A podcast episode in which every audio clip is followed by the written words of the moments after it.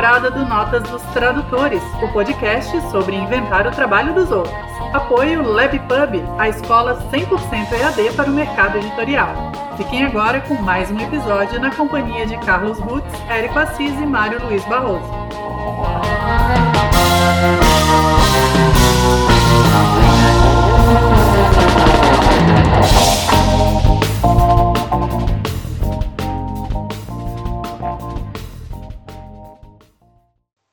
Olá, eu sou Carlos Rutz. Que é o Érico Assis. E eu sou o Mário Luiz Barroso e você está ouvindo o 11 episódio da quarta temporada do Notas dos Tradutores. Podcast sobre tradução, tradutores e traduzir. Ou sobre inventar com o trabalho dos outros. E antes de começar o nosso episódio, aqui temos alguns recadinhos importantes. O Notas, já deve saber, tem uma campanha de financiamento coletivo no Apoia-se, né, apoia.se. São uns valores bem em conta para ajudar a manter o podcast e também concorrer a um, gibizinho todo mês. E a gente agradece aqui um dos nossos apoiadores, o Douglas Veloso, que em breve vai receber um presentinho aí em casa. Além disso, o Notas também tem apoio da LabPub, escola 100% EAD para o mercado editorial, onde eu e o Érico somos professores e, coincidentemente, neste mês em que estamos gravando, no mês de junho, tanto eu quanto o Mário quanto o Érico estaremos compartilhando um espacinho no, é, no curso do Érico. Tá? Você pode conhecer os cursos em labpub.com.br. E tem teu curso, né, Carlão? Saindo agora. Tem meu curso novo, agora saiu o módulo avançado do inglês instrumental para tradutores, que vai incluir, entre outras coisas, tradução para o inglês, ou seja, versão, né? Tradução para o, do português para o inglês, com um professor americano convidado e tudo. Tá? Então esse curso vai ser em agosto, matrículas abertas desde já. Curiosamente, eu fui à Comic Con RS é, recentemente e encontrei um aluno do Carlão satisfeitíssimo com o curso de inglês instrumental. Inclusive, o aluno é da cidade do Érico, de Pelotas, né? O Comic Con RS foi em Porto Alegre. Então, mais um aluno satisfeito aí, falou uhum. que era dos 200% irretocável, assim, por diante. um abraço. Um abraço, né? É o Duda Ferreira, é o nome dele. Valeu, e... Duda. Muito obrigado. E... Tradutor também, tradutor de quadrinhos. Isso, ele tá na equipe do Leandro Luigi Delmanto. E eles fazem as edições definitivas do Homem-Aranha, entre outras coisas. Daqui né? uns dias a gente entrevista ele. Boa. Boa. E, e aqui tem mais um detalhe: não se esqueça de seguir as nossas redes sociais, que é onde a gente deixa os nossos recadinhos paroquiais, novidades e assim por diante. É, porém, o programa de hoje é para falar mal das redes sociais. Opa! Opa! Terminando Mas... nosso ciclo de três episódios endógenos, hoje estamos falando sobre uma tradução de Érico Assis. É o triatlo Eu... endógeno. Triatlo endógeno. Isso é uma categoria Olimpíadas? Mas são redes sociais ou mídias sociais? Eu sempre fico em dúvida. Né? Ah, meu Deus. Esse é o problema que a gente vai conversar daqui a pouco. É, mas enfim, o Carlão, você que me convidou para falar desse livro, então. Pergunte, me diga por quê. E, e Cara, foi uma, foi uma coincidência quando o Érico divulgou que essa tradução dele estava saindo, A Máquina do Caos, de Max Fischer, né? Estava uh, saindo coincidentemente nos podcasts e programas que eu assisto de política, de comunicação, de jornalismo uh, começaram várias pessoas diferentes a recomendar o livro e começou a dar aquela mas eu já vi em algum lugar, já vi em algum lugar, daí disse assim, cara, é o livro que o Érico traduziu. E aí eu achei que, cara, agora como está sendo leitura recomendada por todo mundo que lê, recomenda para as próximas pessoas que leiam, uh, eu disse assim, cara, o Notas também não, não pode deixar de falar um pouquinho sobre a tradução desse livro, já que muito do vocabulário hoje é tá aí, né? Vocabulário que, se usa no dia a dia. Tem algumas uh, contradições, tem gente que usa direto em inglês, tem gente que encontra a melhor tradução possível, adapta um pouquinho. E acho que tem bastante coisa para a gente falar, fora o conteúdo do livro em si, né? Não só da tradução, mas sobre o conteúdo do livro em si. Que é atual, preocupante e assustador. É, é, é, isso mesmo. É o resumo do livro. É sobre essas coisas de internet, né, Érico? É sobre coisas de internet. É, saiu pela Todavia agora no início do ano, né? De novo, A Máquina do Caos, tem o subtítulo Como as redes sociais reprogramaram nossa mente, nosso mundo. É do jornalista do New York Times, o Max Fisher. Uh, ele escreve sobre. Ele é da, da, da, da mesa da diretoria internacional do New York Times já há bastante tempo ele está escrevendo sobre redes sociais ao, nessa última década agora.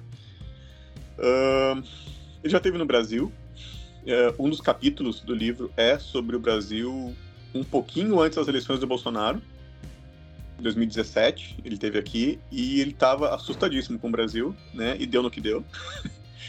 e... É, só para situar, 2017 hum. é exatamente pós-eleição de Trump, por isso que ele já deve ter, ter vindo aqui assustado, e para a eleição de Bolsonaro. Eu sei que, pô, a gente acabou de viver isso, 90% lembra, mas acho tão importante marcar isso, porque ele não está assustado à toa. Ele, se ele chega em 2017 assustado, é que ele já vem com um susto caseiro para cá. sim, sim. Eu, sinceramente, eu não sei se já tinha eleito Trump ali quando ele estava aqui no Brasil. É 2016 que o Trump Tem subiu, a ver. Mas tem, a, sim, sim, tem, Uh, quando ele veio aqui já estava e ele estava vendo outras coisas em outros países, né? Sempre relacionados a, a turbas, né? Multidões de gente assim que se reúne para fazer alguma coisa do mal e todas motivadas pela internet, né? Todas unidas uh, e incentivadas por um grupo do Facebook, por algum boato que receberam pelo WhatsApp. Uh, e inclusive levando às vezes a linchamentos, né, matando gente, uh, a quase guerras em alguns países. E era sempre se repetindo o mesmo padrão. Ele viu isso na Alemanha, viu no Sri Lanka, viu aqui no Brasil, viu nos Estados Unidos, viu. Puta, não, não, é, não é nem assim só países pobres, só países ricos. É em todo lugar ele via sempre esse mesmo padrão. E daí ele já tinha feito várias reportagens sobre esses esses incidentes isolados, né, no, no, New York Times e juntou no livro aqui todos para dizer, ó, tem uma coisa acontecendo que é geral, né, tem algum problema aí que parece que tem a ver com o Facebook, parece que tem a ver com o YouTube, parece que tem a ver com Instagram, parece que tem a ver com uh, WhatsApp, né, o WhatsApp para ele é uma coisa uh, meio fora do comum porque os Estados Unidos não usa tanto, né. Até tem um, um, é, uma coisa curiosa da tradução, uh, que tem um parágrafo no livro explicando o que é o WhatsApp que eu cortei. eu acho que não é ridículo explicar aquilo para um brasileiro. Todo brasileiro é um PHD em WhatsApp. o, é, como curiosidade ali na minha, é, minha incursão a esse livro de 400 páginas, né? 399, é, é gordinho, né? É achei curioso que dois dos países que é, tiveram problemas com levantes e tumultos e linchamentos, países que trocaram de nome, né? A, a Myanmar, que era a Birmânia, hum. e o Sri Lanka, que era o Ceilão. E, e algo que mais para frente quero falar com, com você, que achei muito legal, a tua preocupação, o teu glossário interno específico, ou endógeno, que é uma palavra que está em voga no episódio de hoje, é, que você manda para os editores ali, como é que você é, batizou né, os nativos daqueles países e tal. Eu falei, tá vendo? Se Myanmar continuasse Bir, eh, Birmania, seria birmanês. Mas aí complicou, né? Mudou de nome e complicou demais, né? O Ceilão seria provavelmente ceilanês, alguma coisa assim. Agora, Sri Lankês é complicadíssimo. Pois é, tem, eu mandei para vocês, né, o, um pedaço da, da minha tradução para dar uma ideia assim de como é que é o livro. Uh, e tem ali o, o, glossário que eu passei para a editora, que é uma coisa que não está no livro publicado, né? Uma coisa que eu passei só para que... preparadores, revisores, para editora ler. E que é de total interesse do podcast, né? Exatamente. Muito, muito interesse, muito interesse. Uh, e ali eu defino como é que eu traduzi algumas, alguns termos né, que são frequentes no livro uh, e que são umas coisas que não são, como é que eu vou dizer, não foi batido o martelo qual é a versão definitiva de cada um desses termos, talvez? É, por aí, não tá consagrado, né? E não uhum. tá. Como é que é aquela palavrinha que não é a discussão. Eu acho que é a versão consagrada mesmo. Ah, bom, pode ser. Depois eu lembro uma palavra melhor. De deixa eu encaixar uma pergunta rapidinho. Você acha é. que é, a gente sempre fala da importância da formação acadêmica em todos os níveis, graduação, pós, mestrado e doutorado. Você acha que isso que você fez tem origem no que a gente faz em TCCs, dissertações e teses, que é a definição de termos? Porque a gente é obrigado a fazer. Quando eu, eu fiz uma, uma um, um meu TCC eu, eu, precisei definir. Eh, ele era sobre violência no futebol e eu precisei. Existe uma diferença entre o que, é agressividade, o que, é violência e tal.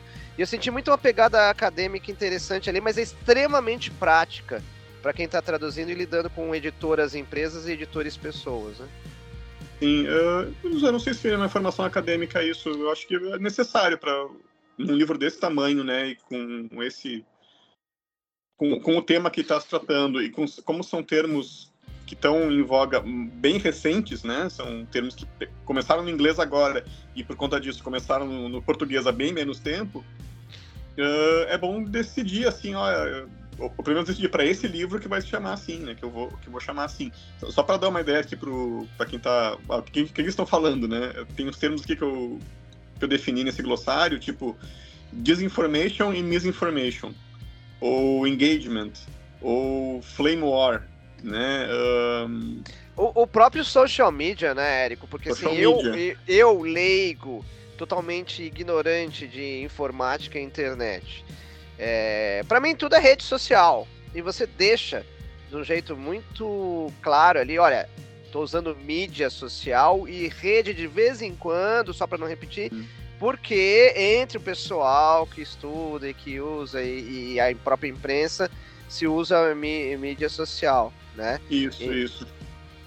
É, popularmente a gente chama tudo de redes sociais, né? Mas se você falar tanto no contexto acadêmico quanto no entre o pessoal que trabalha, né, pelo contexto profissional de mercado, se prefere ter mídias sociais, porque redes sociais, na verdade, é qualquer rede de pessoas. Não precisa estar na internet para ser uma rede social. Sim. Né? Agora, o mídias sociais que acabou pegando como uma, uma forma de falar especificamente dessas formas de integrar pessoas através da internet, né? Que não é uma mídia de um para vários, né? É uma mídia de vários com vários. Um, para vários seria TV, seria rádio, seria todas essas mídias antigas, né? Agora a gente tem mídias que são de socialização, são vários conversando com vários. Uh, e por isso mídias sociais. Mas como ia usar bastante esse termo, né? E aparece bastante social media no original do, do livro, desse uh, Máquina do Caos, eu resolvi, ah, vou usar quase sempre mídias sociais, mas quando eu achar que está muito repetitivo, eu vou usar redes, né? Ou quando tiver alguém falando mais coloquialmente, até porque tem vários entrevistados aqui brasileiros, né? Uh, aí eu vou puxar redes sociais como, como um termo. Como termo sinônimo, né? O... Eu só estou frisando, justamente por causa do nosso público, porque, na verdade, tudo bem, eu, eu não, não, cheguei a precisar traduzir um livro tão grande, eu traduzindo mais livros infantis, coisas que não passavam de 40 páginas em termos de livro, etc. Não traduziu uns gibis também, Mário? Mas aí não é livro, né? Mas o que eu quero dizer é, é, que assim, que a gente nunca para de aprender e encontrar bons exemplos a ser seguidos. Eu achei fantástico esse glossário que você fez é, para os editores Tipo assim, eu me considerei, né? Você fala da máquina do caos, eu me considerei caótico. Porque eu, em vez de fazer esse glossário bonitinho, eu vou traduzindo e vou deixando o recado em vermelho. Olha, editor, estou aqui, estou fazendo isso. E eu vou conversando com o editor o tempo todo e, e deixo o material completamente sujo, vamos dizer assim, em termos de poluição visual.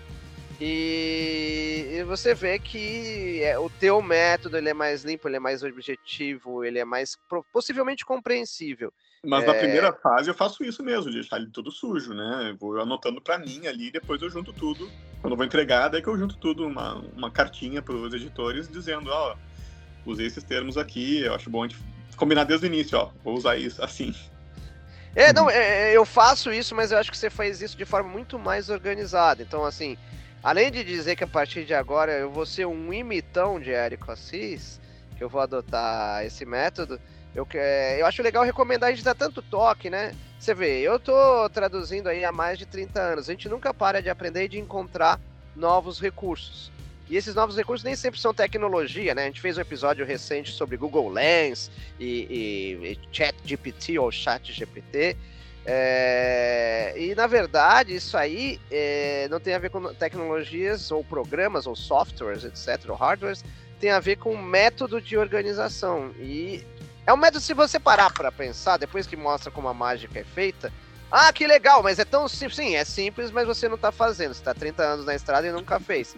Então, né, não, eu acho legal colocar isso, porque às vezes a pessoa é, vai começar, acha que não precisa de mais dica, ou tá há 10 anos ali, 20, e acha que não tem mais nada, mais nada a aprender. E a gente sempre tem algo a aprender, principalmente com os colegas, né? Então por isso que eu estou frisando bem a questão desse endoglossário que você manda ali pro, pro pessoal da, da editora. Eu achei muito útil, muito fácil para quem vai receber do outro lado e muito necessário. Muito me honra te ensinar alguma coisa, Mário. Nossa, mas é quatro anos aprendi várias aqui. Uh... Isso foi uma decisão espontânea tua? De assim, eu vou precisar fazer isso para me organizar? Ou eles já pediram, disse assim, Érico, dá um. Não, foi, foi meu. Uh, eu já fiz isso outras vezes, na verdade, né? Pra, quando eu tenho um livro assim que eu vou usar um termo que não é. é, é aí de novo, tá faltando a palavra que, que eu quero usar. Que a tradução ela não é. É a tradução consagrada, é isso mesmo. É, não, não é consagrado, é que é, é que quando você vê a palavra assim, você fala, ah, isso aqui é isso aqui. E, e eu fui para um outro caminho, que não é. E daí, quando a pessoa bater aquilo na primeira, o olho na primeira vez, ela vai achar pô, que tá estranha essa tradução. Né? Porque ele não traduziu do jeito mais fácil, né? Do jeito mais. Óbvio. É, óbvio, mas tem muita palavra aí. tem a ver com ergonomia, tem a ver com você. Ah, que droga. É... Gente, isso é muito comum para mim, pelo menos, né? tá querendo uma palavra uh, e ela não vem, não vem, não vem. Uh, quando eu tô traduzindo, não só falando em podcast.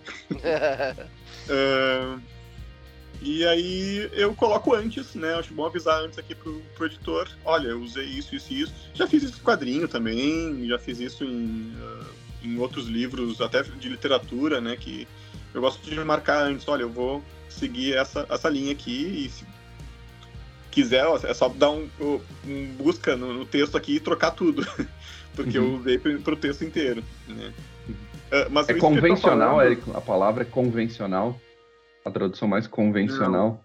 Não, não, não é convencional ainda. intuitivo. Ah, intuitivo. Essa é a palavra. Ah, intuitivo e contra-intuitivo, tá. Boa. É. Eu fui por, por traduções contra-intuitivas. Quando eu vou para traduções contra-intuitivas, eu gosto de colocar antes uma, uma explicação de por que, que eu fui na, naquilo. Tá? Uhum. E geralmente, por exemplo, uh, liberal, tá? que está aqui no glossário desse livro, né? que é uma, um problema que até gera discussões políticas aqui no Brasil. Como é que se traduz liberal? Né? O, o, o americano falando liberal. Nem, nem uhum. o inglês, quando os ingleses falam liberal é uma coisa, quando os americanos falam liberal é outra. Isso, quando uhum. um fala é, é, John Locke e o outro é Adam Smith, completamente diferente. Pois é, né? E aí não dá pra traduzir liberal como liberal. Liberal no Brasil é uma coisa. Uhum. Sim, do mesmo jeito que o, nosso antigo partido Democratas era a cara dos republicanos americanos. Exatamente. então, liberal no Brasil, inclusive, é, é, muitas coisas, inclusive xingamento, dependendo de quem usa, né? Aham. Uhum. Então. Um, e aí eu coloquei que o liberal vai ser sempre progressista a tradução. Uhum. Para os americanos, liberal é a pessoa de esquerda, né? É o Partido Democrata. Aí também entra uma discussão, né? Democratas, os democratas são realmente de esquerda lá, né? Porque pra gente também não são bem esquerda. Como já disse o. pra quem olha daqui, o democrata tá no centro é... e os republicanos da direita e a esquerda, eles mancam pra direita lá. Eu acho que o Carlão já falou aqui no podcast mesmo, né? Que os conservadores lá têm 20 armas, os, os, os, os esquerda, entre aspas, tem só uma. É. É, e, é, e geralmente é uma K-47, né? O das esquerdas. Uhum, uhum, mostrar, eu sou de esquerda. É. E tem o neoliberal também, que vem esse, esse prefixo neo, que é de neoplasia, né? Como assim? neoplasia? É um câncer, porra. pois é, e neoliberal se usa aqui, né? Não, é, é, é, porque neoliberal. Aqui, aqui, é o daqui. Neoliberal é o, é, é padrão daqui. É, daqui. é muito daqui, é. É, na verdade, foi inventado como xingamento na época da, das primeiras eleições ali, quando depois de 85, quando saímos finalmente da ditadura tal. Aí é, foi um dos, um dos xingamentos que inventaram. Não vê americano falar no neoliberalismo, quando a gente fala uhum. aqui no, na América do Sul, na América Latina inteira, né? Uhum. Neoliberalismo para eles é outra, é outra, é outra coisa. Eu acho que nem é, nem entra no, no, no, em questão, assim. Acho que não é um assunto. É, pra, eles, eles é, o, é, o, é, o, é, a água, assim. Eles não percebem que estamos. O peixinho não percebe que tá na água, né? Uh, mas enfim, tem, além de outro, desses termos, de ter, um termo como esse liberal, que é progressista, né, que é uma tradução contra-intuitiva, finalmente usando a, a palavra, uh, tem outras coisas aqui que me causaram algum problema, como por exemplo, como um, chamar, uh, que, que artigo usar com as empresas, as mais citadas aqui no livro, que são Facebook, Google, Reddit e Bom, YouTube faz parte do Google, né? Mas tem mais uma que eu não tô achando aqui. Instagram. É, não, não Instagram não. Não, são essas três. Não, não. Ah, tá. Facebook, Google e. Twitter. É, Twitter aparece pouco. E aí eu, eu fui pesquisar como é que a, a imprensa estava usando aqui, se chamava de o Google ou a Google, se usava o Facebook ou a Facebook, né, se é o Reddit, o Reddit ou a Reddit. Esse é o a única empresa assim que eu desse desse dessa seara que eu vi que se identifica como feminina é a Netflix, né? Que, que tem até o, a, a, figura dela assim postando, a, tem uma personalidade assim na, nas postagens de Twitter e nas redes deles que é sempre é, dela no caso, que é sempre feminina, né? Ela sempre se identifica como a Netflix. Agora você encontra livros chamados Uh, até peguei aqui para falar. Como. Cadê? Agora resolveu desaparecer meu, minhas abas aqui. Mas enfim, tem o, o livro Como o Google. Uh, como funciona o Google. Uhum. E tem o livro Como, uh, como tomar decisões como a Google. Tá? Sim. E aí, se não tem, o Facebook, no mesmo jeito, você vai encontrar o Facebook e a Facebook, não tem uma regra. E eu adotei para esse livro a regra de quando se está referindo ao site, Facebook, o aplicativo, site, etc. Né? O aplicativo, né, do Reddit ou o aplicativo que, que seja, né, é o. Então é o Google, né, as pessoas estão usando o Google, as pessoas entraram no Facebook. Uh, é o. E quando se fala da empresa, né, a Facebook tomou uma decisão, né, a Google demitiu tantos funcionários, daí é a. Um, eu sugeri, na verdade, para a editora, né, eu acho que eles toparam, acho que usaram, seguiram essa, essa regra, mas foi a proposta que eu fiz para eles para tentar regularizar essa, esse jogo, né, para é, e, e até deixar um, vai ficar bem sutil, claro, né, dizer ah, quando é a Google é a empresa, quando é o Google é o site, mas fica uma sutileza para o leitor uh, e fica mais dentro, eu acho, da do entendimento das pessoas, né? Ah, a gente está falando da empresa agora, né? E como decisões de empresa, e como é que a empresa se comporta. E depois a gente está falando do site, né? Que o site é, o, é onde você faz suas buscas ou quando, onde você interage com as pessoas. Uh, uhum. O YouTube, que eu acho que foi sempre o, né? Eu nunca usei a empresa YouTube, até porque a, a empresa, na verdade, é o Google, né? Uhum. É a uhum. Google. Uh, primeiro, para mim faz total sentido a tua diferenciação. Assim, acho que é, é importante para quem está lendo saber diferenciar se não estão falando né, da, da, da, ferramenta em si ou da decisão empresarial. Uhum. Mas eu não sei se não sei por não saber mesmo, não, não que eu esteja desconfiando da tua decisão, se esse manual de redação vale para outros meios, assim, porque eu tenho a impressão de não ter ouvido Google no feminino antes, assim. Então, acho que a tua decisão foi correta. Eu acho que tem gente comendo bola, assim, porque usa indistintiva, indistintamente as duas eu, coisas. Eu imagino que já deve estar em algum manual de redação, tá? Mas eu não achei uh, esses manuais. Uh, de, de, não, falo que né? principalmente jornal televisivo, eu não lembro de ter ouvido no feminino, assim, matérias, notícias, etc. Por isso, assim, só Não, mas em, em, imprensa escrita, pelo menos, eu já vi bastante. A Google. Uhum. uhum. Ah, sim, sim. Escrito, escrito sim. Mas realmente TV eu não consigo lembrar agora. Hum. Bom, assino embaixo. Eu achei totalmente necessário também. É... E é claro que, como o teu glossário foi para os editores, sempre vai ter aquele leitor que fala assim: ah, olha, erro de revisão, uma hora chama a outra, hora chama a. Mas pelo menos quem, quem, os nossos ouvintes vão saber que não, que é intencional e tem método. Uhum.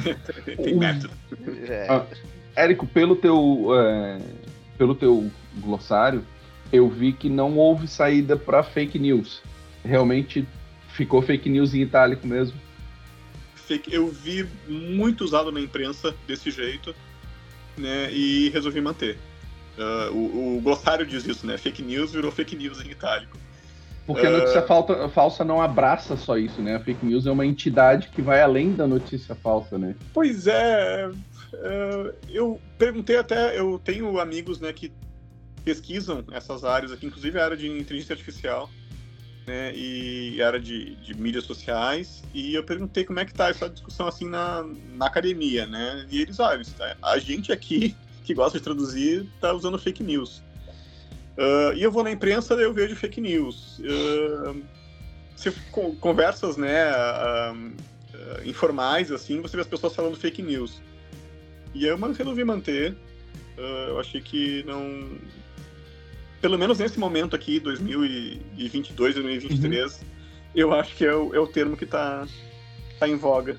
Mas falar. eu acho que... É eu acho que é meio inescapável, né? Porque o objetivo uhum. de um, um, livro como esse, esse livro é extremamente interessante, atual, necessário, como eu falei, ele não é que nem na editora original, nem na. Qual que é a editora a, a daqui do Brasil, Érico, por favor? Todavia.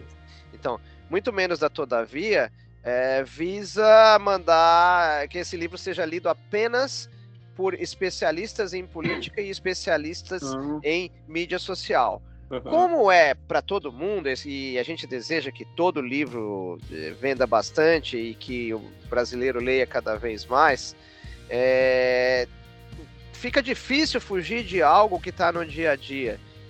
Porque senão você ia acabar usando um termo que ele ia gerar um estranhamento. É, ia ser aquela leitura com. Se você estiver dirigindo é, aquela estrada com buracos, né? Você parece uhum, que tá sempre uhum. passando num buraco. E o objetivo, tanto de quem escreveu como de quem traduz, é que a leitura flua. Né? As palavras elas têm que ajudar, elas não podem ser um, um, obstáculo. Então não tem como fugir. Eu sou o maior partidário de que passe tudo para o português. É, uma das minhas guerras eternas é que usem os nomes dos estados americanos todo com novo e nova, porque tem muita empresa que mistura. Eu fico louco da vida, eu acho geograficamente incorreto né? Por que, não, sério, por que, que é Nova York e você atravessa o rio para New Jersey? Não tem explicação, certo? é, é Nova York, Nova Yorkino, mas do outro lado ali passou o rio, não, é New Jersey. Não tem, é, é ilógico e geográfico você chegar... Geográfico. É geográfico. você fazer uma coisa dessa. Mas, assim, tem que se render, é, não, não adianta. É, fake news caiu no, no, no, no, popular, é o que as pessoas entendem. Se você usar algo diferente, você induz ao erro. E você, ainda mais né, um livro tão é, jornalístico, cheio de fatos, ele não pode induzir ao erro em nenhum momento. Né? Não, é, é, legal você puxar isso, Mário, porque eu... é um livro para público geral, sim, é um livro jornalístico, e não é para ser um livro acadêmico. Um, mas ao mesmo tempo eu sou acadêmico, eu tenho que conversar com os acadêmicos. Tem acadêmicos, acadêmicos brasileiros entrevistados aqui no livro. E eu tenho que agradar esses dois públicos, tá? Uhum. Tanto o público geral, assim, que não está por dentro das conversas da academia, nem precisa, nem deveria estar mesmo, né? Quanto esse público que é doutor nessa área e que vai ler o livro e que vai reclamar com, com, com razão, né? Se tiver termos errados. Então, uhum. uh, tem que agradar esses dois, dois, dois públicos de algum jeito. Uhum. Uh, não é sempre, então, que eu vou pelo popular. E não é sempre que eu vou pelo acadêmico. Mas quando eu tomo uma decisão que vai pelo acadêmico, eu, eu sinto assim que o, o, a pessoa que não é acadêmica vai entender. E quando eu vou pelo popular, eu sinto que é uma, uma decisão que o acadêmico vai entender. Uma decisão de tradução que o acadêmico vai entender. Uhum. Deixa eu te perguntar, Érico, agora que tu, tu mencionou que tem vários brasileiros entrevistados, eles foram entrevistados por serem uh, autoridades no tema ou eles foram entrevistados pelo interesse do, do jornalista, do Max Fischer, no fenômeno Bolsonaro acontecendo no Brasil? O que que trouxe os entrevistados brasileiros para o livro? As duas coisas. Um, ele veio aqui no Brasil e entrevistou essas pessoas aqui. Tá? O, o, jornalista, né, o Max Fischer. Então, uh, ele veio aqui muito em função do, dessa. Esse levante, não é só o Bolsonaro, né, mas toda aquela forjazinha ali que surgiu junto. Tudo no YouTube tudo no YouTube, né? E, e entrevistou, entrevistou o pessoal da, os políticos, né? E entrevistou também é, pesquisadores aqui do Brasil. Então é, foi, foi muito para ver essa, é, essa movimentação aqui da, de, de novas, novas direitas, né? Dessa direita alternativa, que também é outro termo aqui do glossário, né? Que estava uhum. surgindo aqui no Brasil. E tem pessoas que ele entrevistou para eh, aqui no Brasil e que deram perspectivas para o resto do mundo também. Né? Tem um, um, acho que não me engano, é Virgílio Almeida, um professor aqui da UFMG, né, que ele entrevistou, que eu inclusive falei com ele uh, enquanto estava traduzindo, para Uh, pra, e pegou assim, eu tinha um orientando dele aqui que estava estudando essas, essas redes de propagação de ideias de, de ódio né, no Brasil e em outros países e chegou num modelo lá que dá para se aplicar não só no Brasil, mas, né, mas em outros lugares que o Max Fish estava estudando. Então não é. Ele veio aqui falar com essas pessoas por causa do Bolsonaro e com gêneros, né? Acabou descobrindo coisas pro resto do. que se aplica pro resto do mundo. E eu conversei com esse professor, né, sobre Virgílio Almeida, para saber, porque as entrevistas com ele foram em 2018, 2017, o livro está saindo agora, e parecia que não tinha uma atualização, assim, né, de, sobre alguns projetos que eles estavam desenvolvendo, algumas pesquisas que estavam desenvolvendo. E eu confirmei assim que realmente não tinha nada novo, não tinha nada mais avançado, né, para colocar. Que eu, se tivesse, eu colocaria uma nota de rodapé, um complemento, né, a edição brasileira, mas não tinha. Uhum. O, o que a gente vê tendo como conteúdo do livro e mesmo não tendo, é, primeiro, né, é, gabinete do ódio tem em todo lugar, né, para juntar algumas pessoas que é, dispostas a gerar o ódio de, de alguma forma, é, seja com um grupo de pessoas grandes ou usando robozinhos, tem em, em, todo lugar. E ao mesmo tempo, redes como o Facebook, eles estão mesmo em todo lugar, só vai mudar a língua. Então, uhum. problemas que foram identificados, e isso aí a gente não entrou no assunto, mas é legal que deixar né, o, o Érico discorrer sobre isso mas problemas que assim o algoritmo gera, por exemplo, assim, né? Como eu sou bem leigo, então eu vou falar de uma forma bem popular, que é mais ou menos assim: treta, o algoritmo adora e espalha para tudo quanto é lado. Hum. E mensagens apaziguadoras, pacificadoras, elas não vão muito adiante, porque não geram é, reação tal. Mas é aquela coisa, né? Uma mensagem bonitinha, você vai lá, clica, etc. Geralmente uma treta, a pessoa gosta de deixar a sua opinião sobre essa treta e isso vai valorizando não só as curtidas, mas os comentários, onde quer que seja, vão valorizando é, aquela mensagem, né? Que, que gera ódio, que gera conflito e, e assim por diante. As mídias sociais, né, para usar o termo correto aqui, elas são as mesmas, só vão mudar a língua. Então o algoritmo ele gosta da treta. Então uhum. se você está provocando e a provocação é do ser humano, você vê uma coisa bonitinha, sei lá, um gatinho fofinho, no máximo você dá uma curtida, você não comenta. Agora se é uma treta, você vai uhum. lá comenta, ô seu louco, tá? De onde vem essa tua ideia? Xinga e não sei o quê. Então eu, eu falei basicamente isso, que gabinete do ódio tem em todo lugar e que a forma que o algoritmo usa para espalhar é dar preferência às, às tretas, é, esse é o primeiro capítulo do livro que você acabou de resumir. É, é sério. Ele começou, ele começa com o exemplo do, dos anti-vaxxers, né? As pessoas anti-vacina. Uh, as mães, principalmente, né, anti-vacina nos Estados Unidos. E, é, tem uma, uma pessoa, uma mãe que ficou indignada com isso, né? E ela era, ela é pesquisadora, é, pesquisadora independente, né? Pesquisadora da de universidade, ela é da área de, de tecnologia, né? Profissional dessa área e resolveu tirar o tempo livre assim para investigar isso. Por que que então, tem tanta gente falando de, ou melhor, por que que tem tanto espaço para anti-vaxxer no Facebook? Tá? E ela foi, foi pesquisas, né, de pesqui, pesquisas de levantamento geral, assim, com o público da Califórnia, onde ela era. Né, e lá 80%, mais que isso, das pessoas eram a favor de vacinas. Então por que, que tem tanta gente falando de antivacina, né? Como é que se encontra tanto antivaxer assim, entra, você entra numa rede social? Por isso que, uhum. por causa disso que você falou. Porque você falar a favor de vacina não mexe o algoritmo. Você falar contra, aí gera discussão, o algoritmo gosta e pro, promove aquilo e vai vai promovendo, uhum. promovendo, promovendo. Tudo que é, que é tudo que é ruim, né? Tudo que é treta, né? Tudo que é problemático, tudo que é discussão, vai ganhar mais projeção, independente daquilo representar uma maioria da, da população. Geralmente não representa. Uhum. Uhum. Mas você é, acha representa um, um, um, um pedacinho do pedacinho do pedacinho, é. mas aquele pedacinho do pedacinho encontra um outro pedacinho que está é. lá afastado, que nunca se, uhum. se encontraram pre presencialmente, mas na rede, seja no Facebook, seja no e... Twitter, seja o que for, tem a capacidade de se encontrar. E aí criar os problemas e criar Bolsonaros da vida. E como eu não li o livro inteiro, você, em algum momento fala que é, é a, é a velha questão da minoria barulhenta predominando sobre a maioria silenciosa?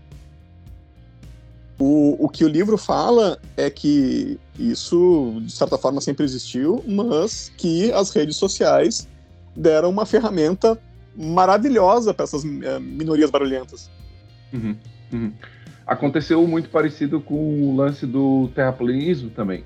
Começou Exatamente, como uma sim, piada, sim, sim. começou como uma piada, aí de tanta gente interagir com a piada, é, começou a plantar uma minhoca na cabeça da galera e virou essas seita de doidão aí que nega a realidade, que, coisas que os caras conseguem provar com tecnologia do, do Egito Antigo, quando já consegue provar que a Terra é redonda, e eles negam veementemente, mas é o clubinho deles e eles ganharam adepto com isso. Tipo assim, interagindo com uma piada ou com uma coisa completamente descabida, isso foi naturalizando, naturalizando, e hoje em dia tem, há quem diga que tem que se respeitar o terraplanista.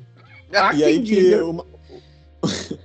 Os terraplanistas coloca... e os neonazistas também, né? Já tem discurso para respeitar o neonazista. Uma coisa que ele coloca no livro é que isso não é um, um complô dessa gente querendo. Não é necessariamente uma coisa organizada para promover o terraplanismo ou uhum. antivacinas. Ou, é uma coisa que o, o sistema dessas redes, por uma regrinha que está colocada ali no, na, na digitação. É um algoritmo. É, é, não, não, é numa uma regra do, do próprio sistema dizendo, ó, você tem que gerar engajamento, você tem que gerar mais cliques, você tem que gerar mais refresh, você tem que gerar mais tempo assistido. Né? Ele acaba promovendo essas, esses assuntos, esses temas que geram treta. E aí não, não é as pessoas que estão fazendo mais coisas para gerar treta, mais usando. Não, o algoritmo já faz isso por elas. Claro que daí aparece gente aproveitando o algoritmo, né? Sabendo usar esse algoritmo a seu favor. Mas quem começa com isso não é, não são as pessoas, são é a rede ali que foi programada para ser assim. Basicamente por... virou um bug do sistema, né? Porque um gera problema, se, se, gera problema é um bug, né? É, mas aí é que tá pro Facebook, pro, pro, pra Facebook, pra Google, uh, pro Reddit, isso não é um bug, isso é um. Isso é dinheiro. Porque movimenta. Uhum. Sim, né? claro, claro. O dinheiro sempre vai predominar. E Eu... aí a, a, briga dele é justamente para Não, a briga do autor é que isso tem que ser regulamentado. Né? Não, não dá para você deixar esse algoritmo funcionar sozinho, gerando. Ok, gera lucro, é, é ok, estamos numa cidade capitalista, mas tá gerando guerra também, tá gerando morte, tá gerando. Tem um exemplo horrível assim no livro que também começa no, com uma coisa brasileira. Eh, começa com uma entrevistada brasileira dizendo que ela é uma mãe que colocou um vídeo da filha, a filha e uma amiguinha tomando banho de piscina uh, no YouTube, um vídeo, sei lá, de 20 segundos ou coisa assim, e, e, de repente viu que aquele vídeo tava com 100 mil visualizações. 150 mil visualizações. E acabou, e acabou descobrindo que aquele vídeo estava caindo em uh, sequências de vídeos, se, sempre com crianças uh, com pouca roupa. Né? Então. Uh, Ninguém programou, tá? Ninguém juntou esses vídeos. O sistema do YouTube junta automaticamente e oferece esse vídeo para um público que ele sabe que gosta uhum. de Mas, ver crianças com pouca roupa, sabe? E, Outro... e aí é... Outro, outras redes também acontece isso. Tipo, há, há um tempo atrás, uma pessoa perto de mim pediu é, algum conselho sobre uma cirurgia que ia fazer, não uhum. sei o uhum. quê, e o termo de busca ficou ali, né? É, tal tipo de cirurgia, tal coisa. O meu Instagram, até hoje, de três conteúdos que são oferecidos para mim, um é essa cirurgia. Sim. Até hoje. Isso faz quase um ano. Quase um ano. Até hoje, o, o Instagram acha que é isso que eu quero ver naquela rede social. Tá? É, é, é, muito forte esse negócio. Mas é, é só para frisar, reforçar o que o, que o Érico disse, é porque assim, a intenção original do criador, seja lá do qual mídia social, vamos pegar o Instagram, é gerar engajamento, etc. O que, que ele quer fazer? Mas uhum. a, a, intenção é a, engajar e ao mesmo tempo te agradar. Se você estiver agradado, uhum. uma coisa que fala ali no livro, que isso eu tive chance de ler, é que a invenção de um aplicativo visa com que a pessoa passe o maior tempo possível dentro daquele aplicativo. Isso aí eu tive chance uhum. de ler uhum. é, na, no Máquina do Caos, né? É, então a questão é a seguinte: olha como a ideia originalmente é boa, né? Que nem o Santos Dumont inventar o avião. Ele inventa o avião, é, ele não espera que vai maluco carregar bombas no avião uhum. e começar a jogar em cima dos outros, certo? Então existem essas decepções assim. O Nobel também, ele inventou, virou o Prêmio Nobel da Paz porque ele desenvolveu lá a questão da pólvora, tal, etc. E, Din uh, dinamite. Dinamite, né? E, e, e, aí ele, meu Deus, mas eu fiz isso para sei lá, ajudar a desobstruir estradas com hum. desmoronamento, sei lá o que.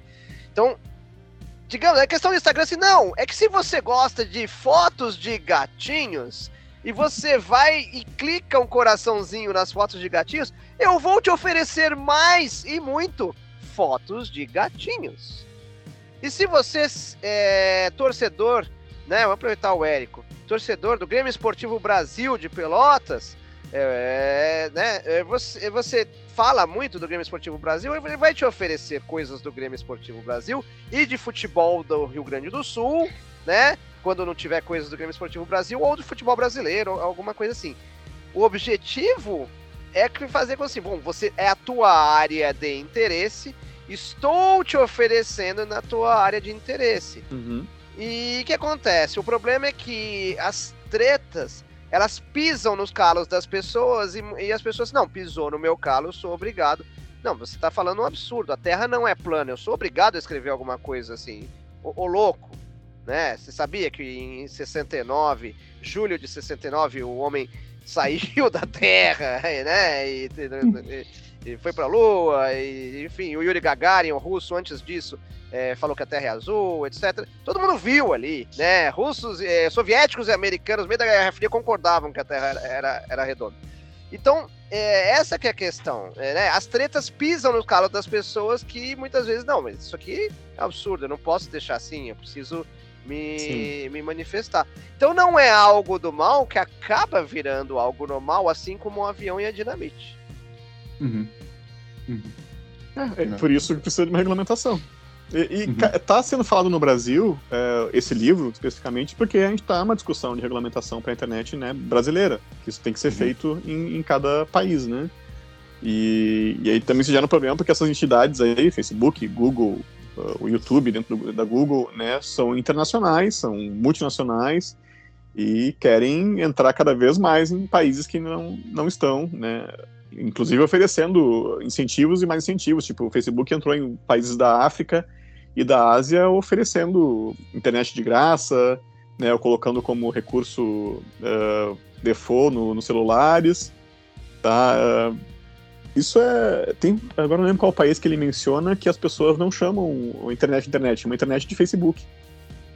Porque foi o, é o acesso que a maioria da, população teve. O primeiro acesso à internet foi através do Facebook, é o ícone do Facebook no celular. Tá? Então ela chama aquilo ali de, de Facebook. Desculpa, uhum. chama aquilo de é, é, chama de Facebook, mas na verdade é a internet, né? Internet, ou, nem, ou nem conhecem a, a, a web. Uhum. Só acessam apenas e só se comunicam e só veem a internet através do Facebook. O... Chega a fazer alguma ponte em algum momento entre algo que aconteceu em 2011, que foi a Primavera Árabe, né? A partir de 2011, uhum. porque a Primavera Árabe ela dependeu muito da, das redes sociais ou usando o termo acadêmico, mídias sociais. E na verdade isso aí foi um movimento, um movimento de liberdade, né? Assim, a Primavera Árabe derrubou, derrubou um tirano como Gaddafi, por exemplo, entre outros. É, então você vê que não é algo necessariamente ruim, né? É, porque eh, gera levantes é, né, e coisas absurdas e linchamentos e desentendimentos hoje, mas em 2011 ele levou algo bom, né? É, a Primavera Árabe acho que está em discussão se foi uma coisa boa, porque 10 anos depois não está muito legal não, o Egito. Mas é né? que assim, a questão é o momento, né? Assim, você Sim. chega e declara o, o, o, grito de liberdade, assim, é, se, porque se você analisar friamente, de repente pode chegar à conclusão que era melhor o, Brasil não ter sido independente em 1822 e ficado é, sob é, domínio da Inglaterra, que talvez todo mundo estivesse falando inglês e numa situação melhor hoje. Né? Ou que a invasão dos holandeses no Maranhão, pô, por que não deixou os holandeses ali, os franceses no Rio de Janeiro? Eu penso que legal, tal. É, mas assim, para o momento é um grito de liberdade. Você está sendo oprimido, é a busca pela liberdade. Agora, o, o, que gerou depois, aí é outra história, né? As consequências, a, a ISIS, né? E essas outras coisas, realmente, aí são... É, é, foi o mal que foi feito aproveitando o grito de liberdade dos outros, né? É, mas eu tenho... Eu, eu, eu envolvido com esse negócio de, de mídias sociais há, há um tempo, né? E me parece, assim, que é uma gera mais problemas do que, do que benesse, sabe? Uh, ou pelo menos os problemas como exército islâmico, né, e outras coisas são, são bem mais sérios, né, e impactantes do que o, os benefícios que ela uh, que ela tá gerando. Assim, né? Mas, não, não, não, mas não é motivo assim para se acabar com as, com as, com as mídias sociais, vai acabar com a internet, não é nada disso, né? Mas precisa de uma regulamentação, precisa de um entendimento uhum. melhor disso para uh, é para se evitar nessas. Né, é falsa impressão de que aquilo merece uma lei à parte, né? Que não é a lei que vale para tudo. É a falsa impressão de que, tipo, a internet chegou para a gente, por exemplo, no final dos anos 90, onde o, o, o, ápice ali eram coisas que a TV não passava, né? É uhum. coisa que a TV não mostrava, as notícias, não sei o que. Aí foi Isso evoluindo. a Globo não mostra. A Globo não mostra. É. Então, se é, o que aconteceu com o passar do tempo é que foi, foi se criando a ideia de que qualquer coisa que se poste ali não tem a responsabilidade que tem, uh, por exemplo, um jornal de televisão que anuncia uma coisa bárbara, mas bárbara não no sentido de bom, mas uma barbaridade. Uh, todo mundo sabe o que vai acontecer legalmente se um jornal fizer isso, né? Sim tipo as implicações, a responsabilidade jurídica do jornalista responsável, do editor-chefe, etc. e tal. E passou a impressão de que mídia social, que todo mundo publica, como todo mundo publica, aquilo era um mundo à parte, com regras à parte, que tinha uma flexibilidade que. É, não, tinha até defesa de que devia ser livre, né? Que não devia ter regras. Exatamente, o que é impossível. É impossível. Não tem como. Né? É, o, é que a gente está num, num, num ponto agora que tem um, não é só um negócio sem regras, né? Que todo mundo tá, tá usando e falando com todo mundo. O negócio agora é que tem algumas poucas empresas, são poucas empresas mesmo, que dominam esse fluxo da internet, esse tráfego né, na internet, e estão tirando lucro, estão lucrando bilhões, literalmente uhum. bilhões com isso, tá, a partir desse, desse engajamento em função de treta, como a gente está falando. E tretas que levam a consequências sérias, ruins, uh, letais, às vezes, no mundo real. Uhum, então não é uhum. é só gente trocando ideia na internet. Não é mais só isso. Tá? é gente trocando ideia na internet para fazer coisas horríveis. E tem plataformas que impulsionam essas coisas ruins, porque isso gera lucro para elas. Uhum. Uhum. E... Mas está chegando aí um rapaz que vai resolver tudo isso, né? O tal do Marco da internet, né? Ele vai resolver tudo. Não é isso? É, aliás, a gente precisa chamar esse Marco da internet para conversar com a gente aqui. Ele deve ser um cara bem, bem Tomara legal, que, né? que, que, o Marco Não é? chegue. Não é?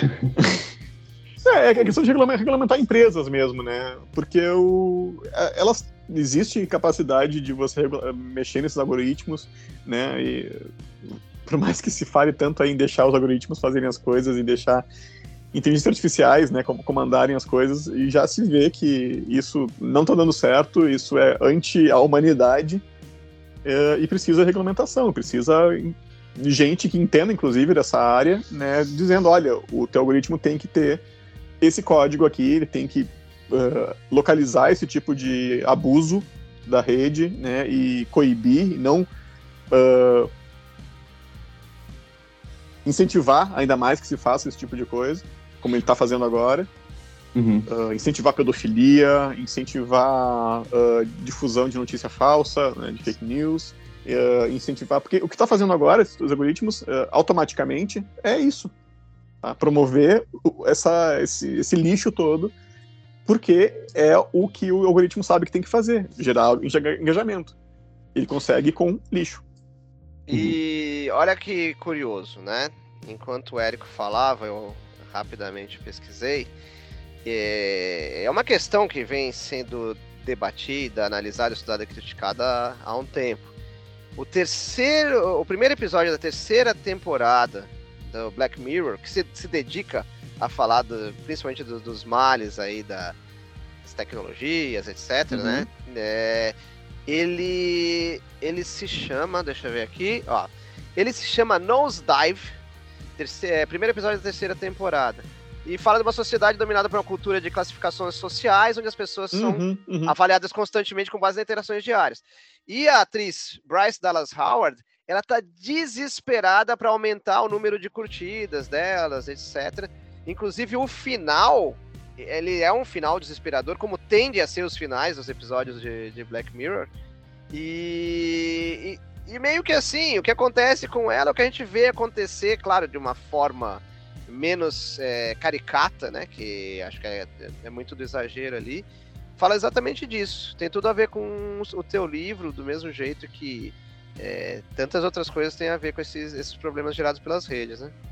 Sim, sim, é, eu lembro do episódio, tem muito a ver. Inclusive saiu um gibi agora que tem a ver com isso, que é o Grande Vazio, da. Como é que é o nome da autora? Lea Moraviec, né, um livro sobre pela Comic Zone, que é, que é bem. é muito próximo dessa, desse episódio do Black Mirror. Uh, para terminar, assim, eu, eu, acho legal falar do, do último capítulo do livro, que é uma descrição quase ponto a ponto de como é que foi aquela invasão ao Capitólio, nos Estados Unidos, foi 6 de janeiro, né? De 2021 ou 20? 2021. É, né? as eleições foram em 20 e foi em 21 quando é a transmissão de cargo. 6 de janeiro, né? Eu lembro até que foi uma quarta-feira. Uh, e fala ali de como, como as pessoas estavam transmitindo pela internet, como aquilo se organizou pela internet, né? De vários grupos que resolveram fazer tudo ao mesmo tempo a, aquela invasão a, a, Washington. Uh, é uma discussão ponto a ponto, né? Inclusive quem, quem morreu naquele dia. E quando a gente estava fechando o livro, estava fechando com a Todavia o livro, uh, tava para sair, uh, deu aquela invasão aqui em janeiro também, 8 de janeiro. 8 de janeiro. Em é. Brasília, né? Muito parecida, uh, só que chegou muito mais longe né, do que a, lá do Capitólio, infelizmente. Não há nada tão ruim que não possa ser piorado. Exatamente. Né? E, e tudo também do, do, do, mesmo jeito, organizado via internet, né? organizado via grupos de, de WhatsApp uh, e Facebook, né? que as pessoas se transmitindo lá durante o evento, uh, durante a invasão. Uh, tudo muito parecido, e até falei, ah, vamos colocar um capítulo a mais aqui, o que, que o Max Fischer acha disso, e a, entrevistas depois, né, com o autor, que saiu aqui no, saiu no Estadão, saiu na Folha, uh, perguntando para ele sobre isso, o que, que ele achava. É, não é que eu previ, mas uh, uhum. é tudo muito parecido, né? A forma de organização, a forma, o que, que fizeram. É, só dá mais lenha para minha meu argumento aqui de que isso não é uma coisa brasileira, isso não é uma coisa americana, isso não é uma coisa alemã ou singalesa, é uma coisa organizada por grupo, por um algoritmo multinacional. Não, não é nem para uma pessoa que está querendo isso, sabe? É um algoritmo que faz isso automaticamente, tá? Levando a essas turbas no mundo inteiro. Uhum. Uhum. É, só para fazer mais duas pontes em dois cantos bem, é, bem, bem diferentes, né? É, a cidade de São Paulo, capital, teve um, um problema é, antes da pandemia, porque estavam marcando os rolezinhos, que os rolezinhos eram um encontro de vários jovens marcavam de se encontrar agora. Vamos todo mundo para tal lugar, vamos. E aí o encontro em si não tinha problema, mas aí tinha questão de ter menor de idade, não ter menor de idade, o horário, se havia é, ações, é, infrações à lei ou não, enfim, vandalismo e assim por diante. E também tem as ações publicitárias, que é a área do Érico aí, que tem os famosos flash mobs, né? Que você Sim. reúne as pessoas para promover ações publicitárias. Ó, oh, é, vamos reunir todo mundo aqui, que vai ter, sei lá, distribuição de brindes, etc. Você vê que vai, tudo falando mais ou menos a mesma língua, com objetivos diferentes, com formações é, é, acadêmicas ou escolares diferentes, com faixas etárias diferentes e problemas diferentes, ou não, né? Soluções de vez em quando. Mas isso, uh, eu lembro dessas conversas aí sobre os flash mobs e tal, lá em início do, do, século, início do século agora, 2002, 2003, né? Saiu os livros sobre isso e tal, fazia muito sucesso.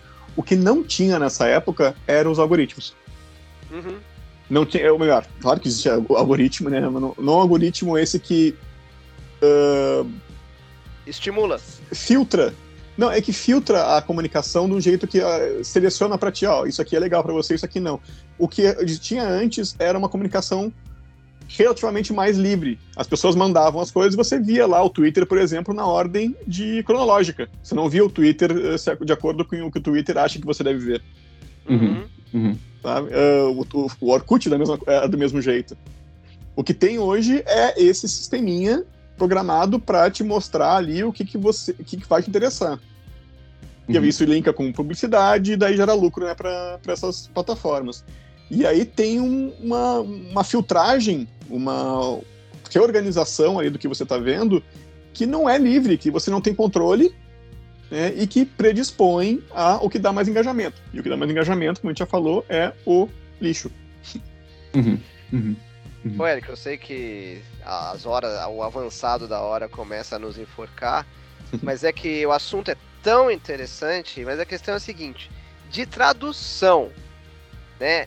O que, que você coloca a mais? Qual foi teu grande desafio? Qual foi tua grande sacada? O é... que, que você teria colocado de tradução? Pô, que são 400 páginas aí de, de, de batalha, né?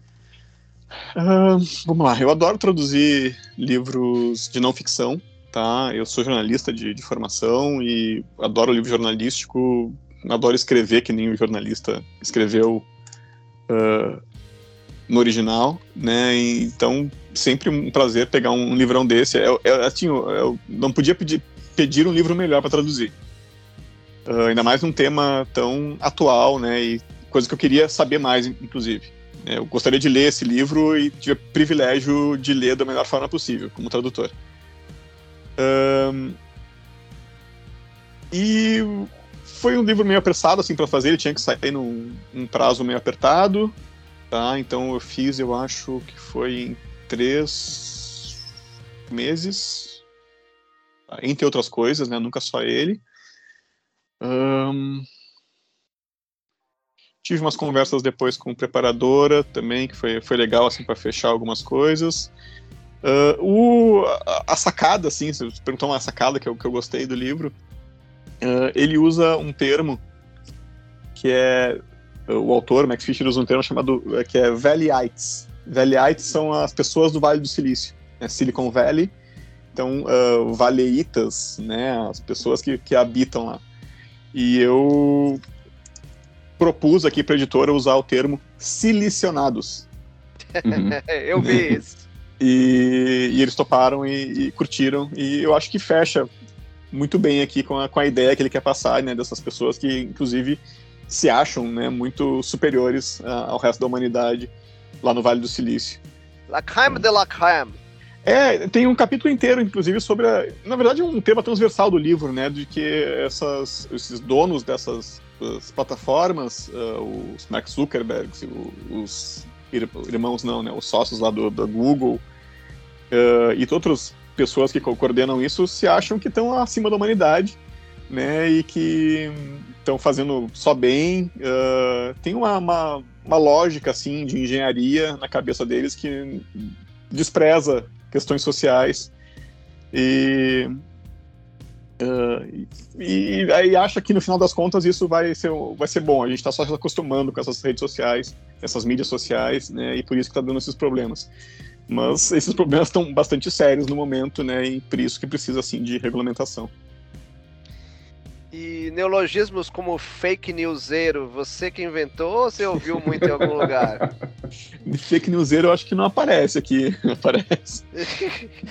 eu vi em algum lugar e achei o máximo. Nossa! Porque pro Mas americano, é bom, é bom. Né, para, para, o nativo da língua inglesa é tão fácil, é só colocar um ER no fim de qualquer objeto, uhum. qualquer, qualquer coisa e tá valendo, né? Mas a gente pode fazer também, né? Vamos fazer é? também, se eles podem. Vamos. Não, mas me conta desse fake, fake newsero aí, né? Falando de tradução.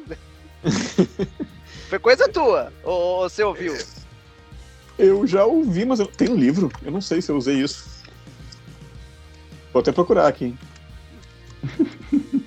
Eu acho que tá na introdução do. Que essa é fantástica, assim. Só o livro já vale pela introdução.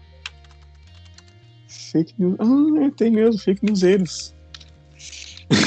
Não, eu acho que isso é interessante pro podcast. Pro podcast de tradução, Sim. você pega, você tem um neologismo desse tamanho, é, é, por isso que eu pergunto, né? Não, foi coisa minha. Essa, essa eu, esse trecho que eu passei para vocês é a tradução sem, sem tá filtros. Tá vendo como ainda. teve né? outra grande sacada sua e você não estava lambendo a cria? Não acho tão grande sacada. Até eu vou procurar aqui no livro se, se ficou. Né? Mas eu acho que sim, não, me parece bem tranquilo. Não parece para vocês? É tranquilo, mas às vezes o segredo está na simplicidade, né, amigo? Eu tô até procurando aqui se, se fica propagandista. Ah, não, eles tiraram. Ah! Ah! Ó, tá ah. aqui. No, eu mandei propagandistas. Uh, tem que achar de novo aqui. Propagandistas, agentes estrangeiros, fake newseiros. Eles trocaram por propagandistas, espiões e divulgadores de fake news. O que não, não é sei... ruim também, né? É maior, é, não, mas não é tá... ruim, né? né? Tá, tá, tá, correto, claro. Uh, uma coisa complicada aqui que não vai ficar muito claro para o ouvinte, né? Tem que ser uma coisa que você tem que ver.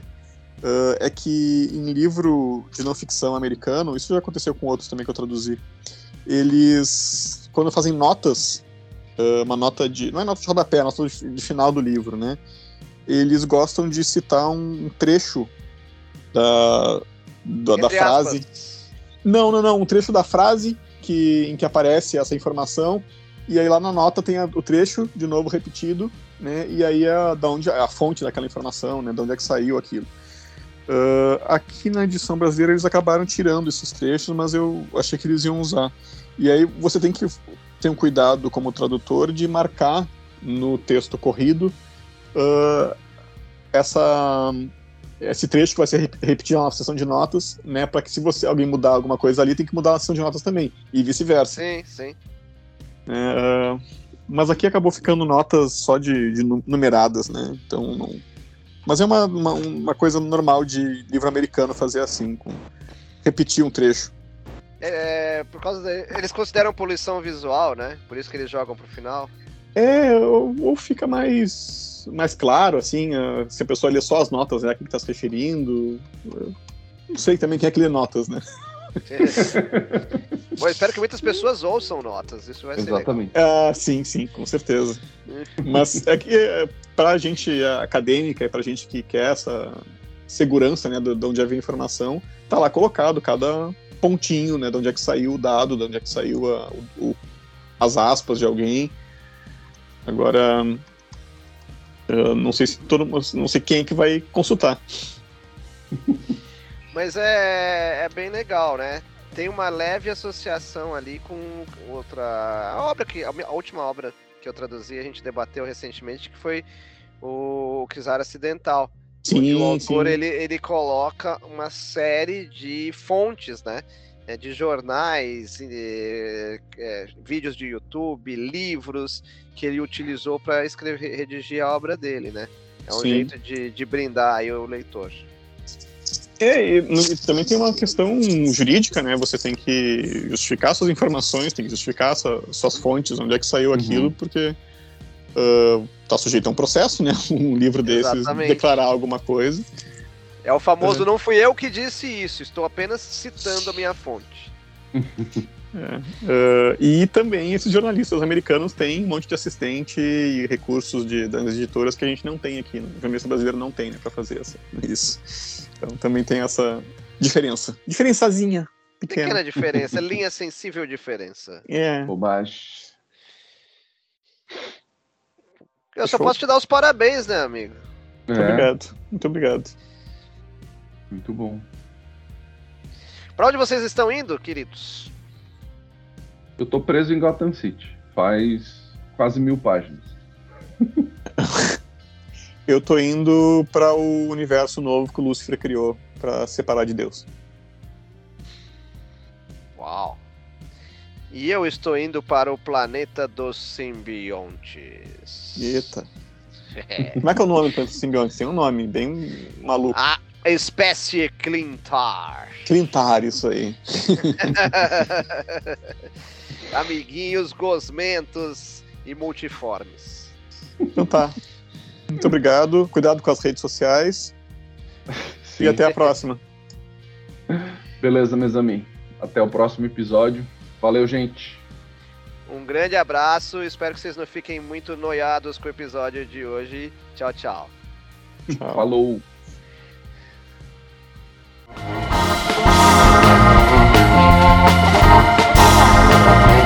Esse foi mais um episódio do Notas dos Tradutores com apoio da LabPub. Mais informações, labpub.com.br. Não deixe de acompanhar nossas redes sociais. Até mais!